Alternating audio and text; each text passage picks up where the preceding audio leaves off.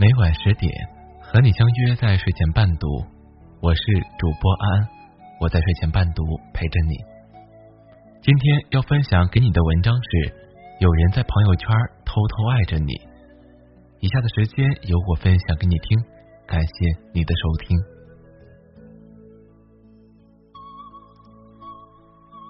从前有一个故事，有一对好朋友，两个人因为相距很远。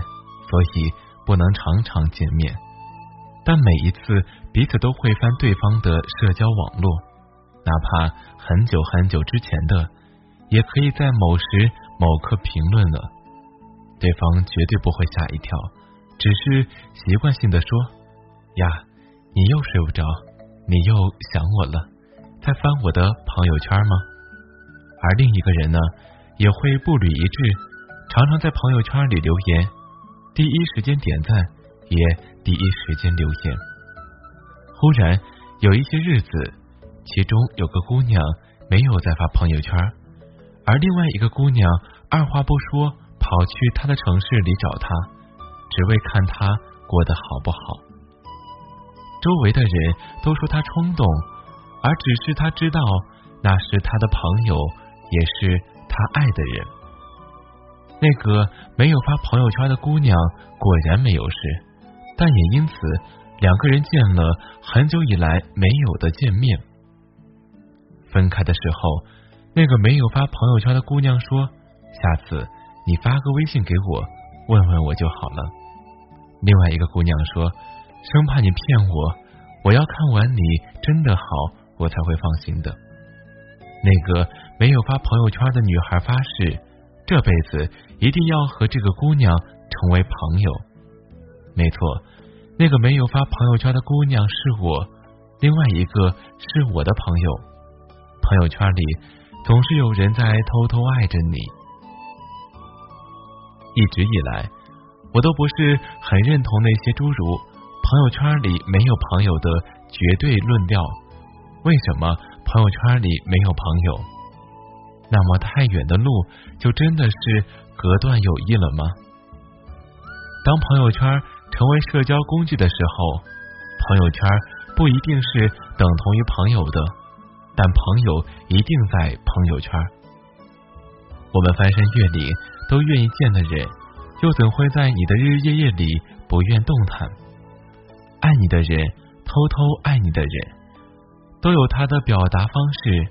而朋友圈的每一次欢喜，是最廉价而有效的诉说。在去粗取精之后，你的朋友永远是那些关注你的人，永远是爱你的、认同你的，甚至于无条件支持你的人。半年前，我一个很久没联系的在国外的老朋友来加我的微信，老实说，我都有点忘记他了。中学过后，手机还没有很普及，或是换了又换，原来的号码早就找不到那个人了。他加到我的时候的备注是：我通过照片望见他，自然而然点了通过。而通过他的好友申请后，他一连发了三十多个表情，隔着屏幕嗅到了欣喜，或许也让我受宠若惊。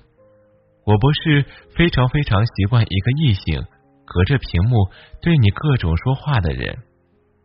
我只记得那一晚，我跟他聊了很久。之后每一次我发朋友圈，他都会点赞，而他自己却很少很少发朋友圈。后来，我的先生老陈告诉我，男人对待每一个喜欢的姑娘，不是仅有爱情的，很多时候。只是想成为那个在乎你的人，他不是爱你，你多心了。我一直觉得自己与朋友圈有感情的，是因为总是在里面得到太多的恩惠，就像是一个柜子，去看一看，就递来许多的惊喜和感动。我大概过得最难的日子是在两年前，那时候。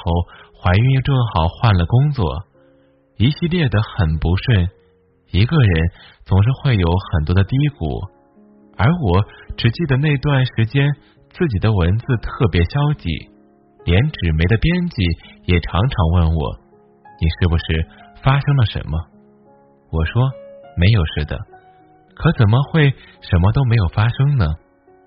怀孕了，因为异地恋，别的女人可以享受副驾驶，我永远只能一个人开着车跑去十多公里外的工作单位。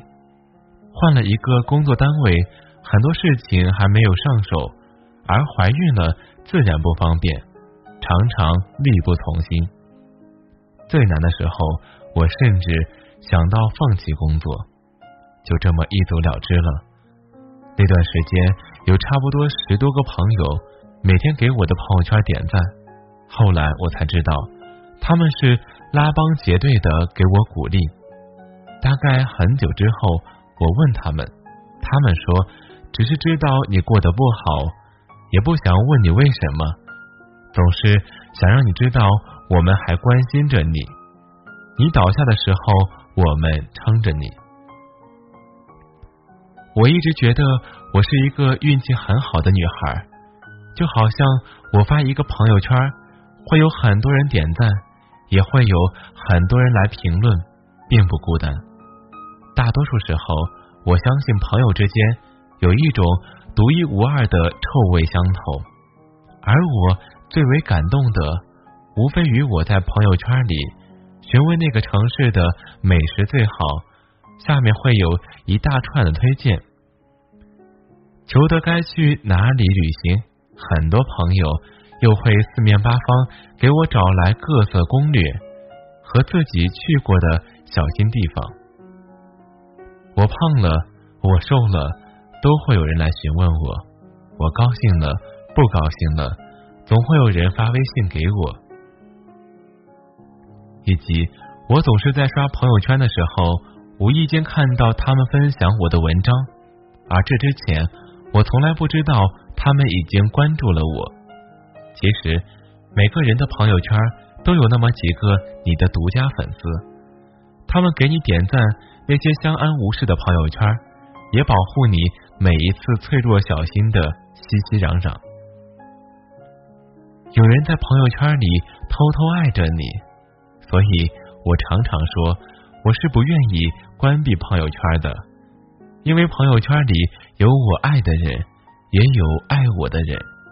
很多时候，我们可能不能面对面喝咖啡，但至少可以隔着屏幕遥遥相望。你在就好，你点赞就好。我并不会因为所谓的打扰而去寻求寂静。相较于那么一点点时间，我更不想失去谁。也不想失去我，就像我很喜欢的一句话：“平凡如你我，有人在朋友圈爱着你的时候，你就是我最佳的观众。”亲爱的朋友们，今晚的故事就到这里，我们明天晚上见吧，晚安。